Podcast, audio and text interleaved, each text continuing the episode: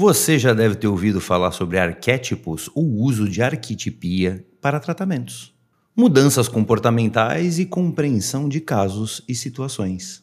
Vou explicar os arquétipos e seus usos neste vídeo.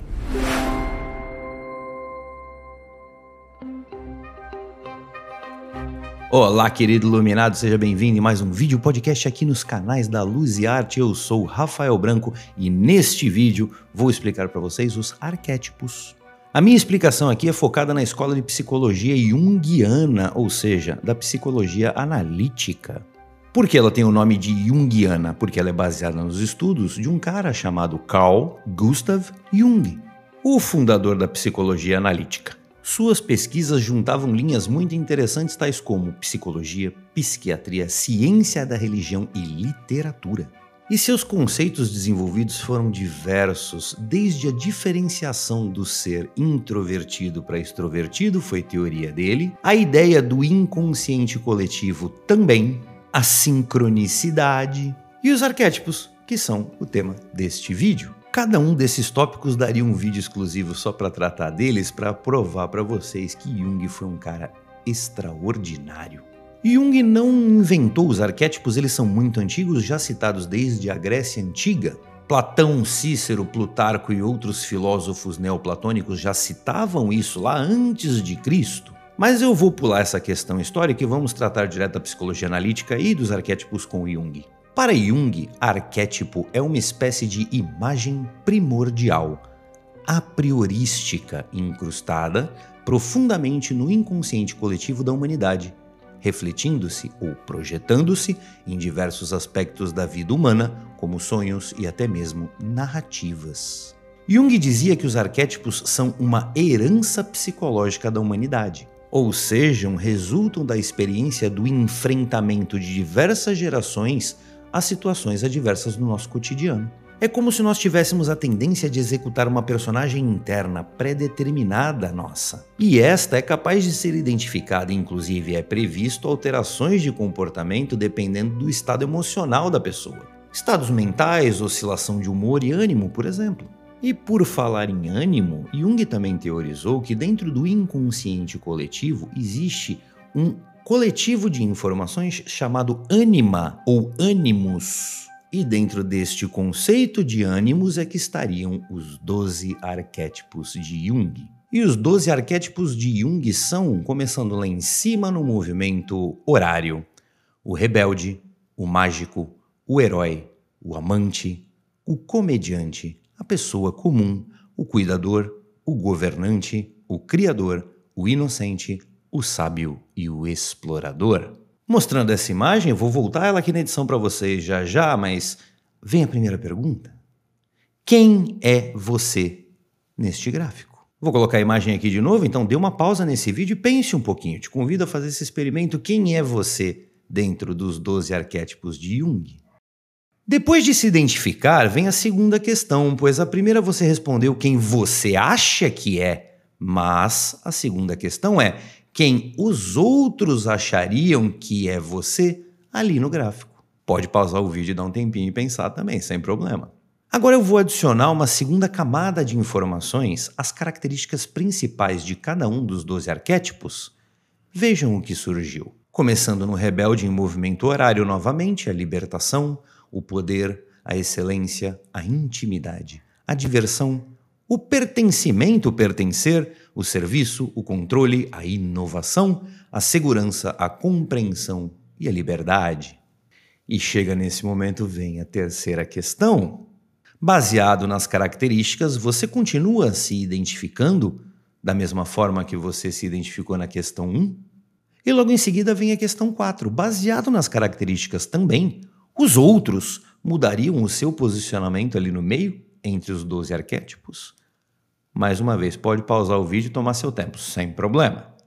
Eu não sei se com isso eu estou causando algum desconforto ou alguma dúvida na sua cabeça, mas esta é a proposição dos arquétipos. É a autoavaliação, através dessa estrutura, desta ferramenta de arquetipia, para fazer você pensar. E nisso vamos dar mais um passo no gráfico, né? Vou separar então, já que são 12, eu vou separar em quatro grupos de três e vou adicionar a informação da motivação de vida de cada um dos grupos. Vamos ver se você continua se identificando da mesma forma. Mais uma vez, começando na direita superior em movimento horário, o rebelde, o mágico e o herói, eles têm uma motivação de vida para deixar um legado. O grupo abaixo, o amante, o comediante e a pessoa comum, eles têm uma necessidade de conexão, eles querem se conectar. Aqui no azulzinho, no grupo azul, temos o cuidador, o governante e o criador, e a motivação de vida deles é fornecer estrutura. E no último grupo verdinho ali em cima, está composto pelo inocente, o sábio e o explorador, eles têm como motivação de vida a busca espiritual. É, você nesse momento deve estar se questionando bastante, né, entre características, motivações, arquetipia. Ótimo, porque esse é o caminho. E como nós podemos usar os arquétipos de forma benéfica? Bem, um jeito bastante simples de explicar é você pensar em compensação. Se alguém se identifica nesse gráfico com alguma fraqueza, alguma característica de fraqueza, você tem que pensar num arquétipo que seria a oposição a esta característica ruim e usá-lo como compensação. De uma forma bem lúdica, simples, Coaches e terapeutas muitas vezes oferecem a criação de uma personagem de reforço, um arquétipo de reforço ao seu assistido, para justamente ir contra, em oposição a características ruins ou de fraquezas que a pessoa pode apresentar e assumir perante o gráfico. Vamos imaginar uma situação, vou dar um exemplo, uma mulher que não está se sentindo autoconfiante, então ela precisa ter uma oposição de arquétipos de força então ela vai buscar entre os arquétipos, por exemplo, do governante ou do explorador, em função da força sobre algo ou da força própria por liberdade.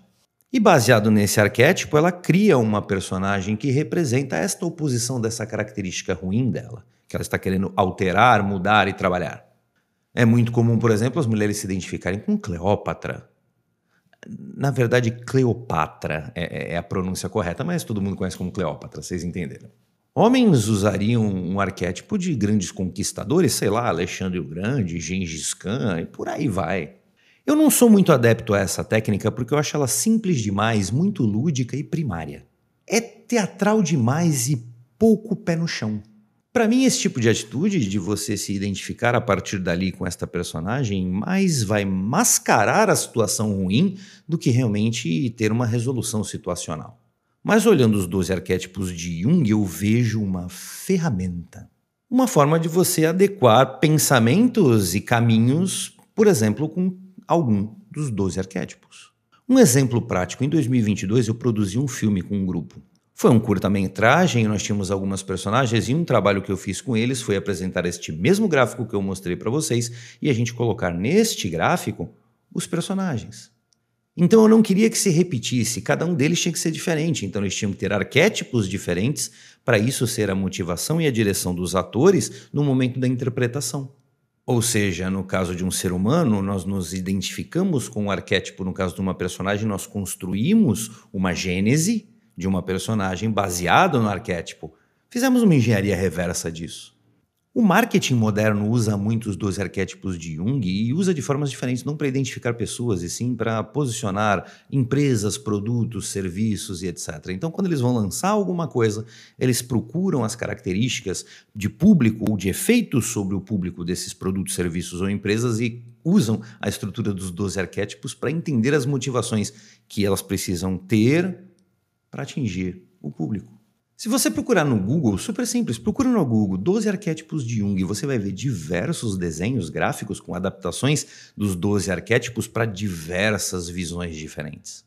Mas peraí, com esse papo todo, você não percebeu alguma coisa? Ah, aquela sensação de eu já vi isso em algum lugar, talvez. Hum. eu vou te ajudar a você lembrar porque eu sou benevolente.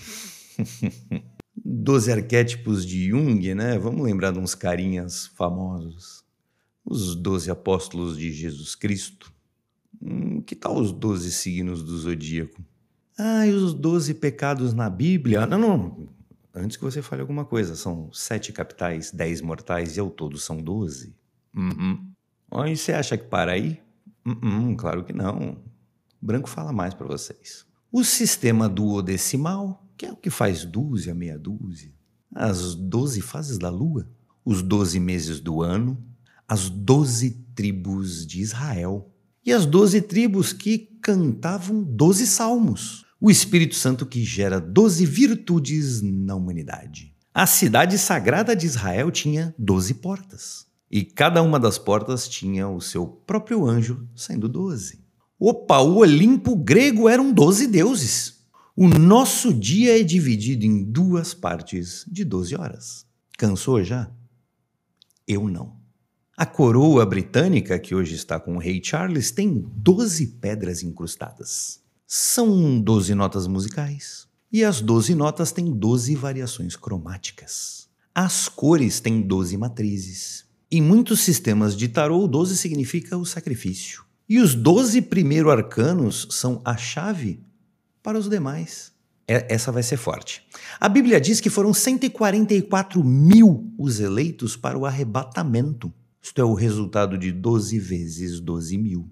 Jesus na Bíblia teria aparecido depois da crucificação 12 vezes. Por falar em Jesus, vamos lembrar de uma boa. Depois da multiplicação dos pães, 12 cestos foram enchidos com as sobras. Rabinos antigos dizem que o real nome de Deus tem 12 letras. No Antigo Testamento havia um grupo de 12 profetas menores. Por falar em coisa antiga também, todo mundo conhece os Dez Mandamentos, mas existe uma linha que afirma que não são dez, são doze, e os dois últimos foram omitidos e estão aguardando o momento que a humanidade estiver pronta para eles. Oh, manda logo que nós estamos precisando aí, por favor, hein? Hum. Odin, o deus supremo escandinavo viking, tinha 12 nomes. A mitologia japonesa diz que o Criador está sentado sobre 12 almofadas sagradas. E a mitologia coreana afirma que o nosso mundo é dividido em 12 regiões totais. Chega, né? Já deu. Acho que já deu para entender, beleza? Tá tudo certo? Os 12 arquétipos são apenas uma ferramenta moderna. Uma roupagem muito bem estruturada, moderna, com um diálogo legal para todo mundo entender, mas são interpretações e uma roupagem para coisas muito antigas, para simbologias muito antigas. É tudo a mesma coisa, só muda o segmento. Muda a crença, muda a época e a cultura, que vai interpretar aquilo de formas diferenciadas. E na verdade é corretíssimo usar qualquer uma dessas ferramentas, dessas coincidências dos números sagrados ou dos arquétipos, não há problema algum, você pode usar isso como ferramenta para determinar e evoluir e criar qualquer tratamento que gere benefícios. A arquetipia e os arquétipos de Jung são apenas mais uma ferramenta que pode lhe ajudar nessa identificação desses problemas para gerar a, a busca das resoluções e o benefício para quem lhe procura ou para você próprio Simples assim. E é isso, queridos iluminados arquétipos, para vocês. Se gostaram desse vídeo, por favor, deixem o seu like com o dedinho aqui para mim. Muito importante essa informação. Se você conhece grupos que gostem desse tipo de conteúdo, por favor, compartilhe este com eles. Agradeço bastante a ajuda. Se não é inscrito no canal, por favor, se inscrevam. Um abraço do Rafael Branco para vocês e sejamos todos luz.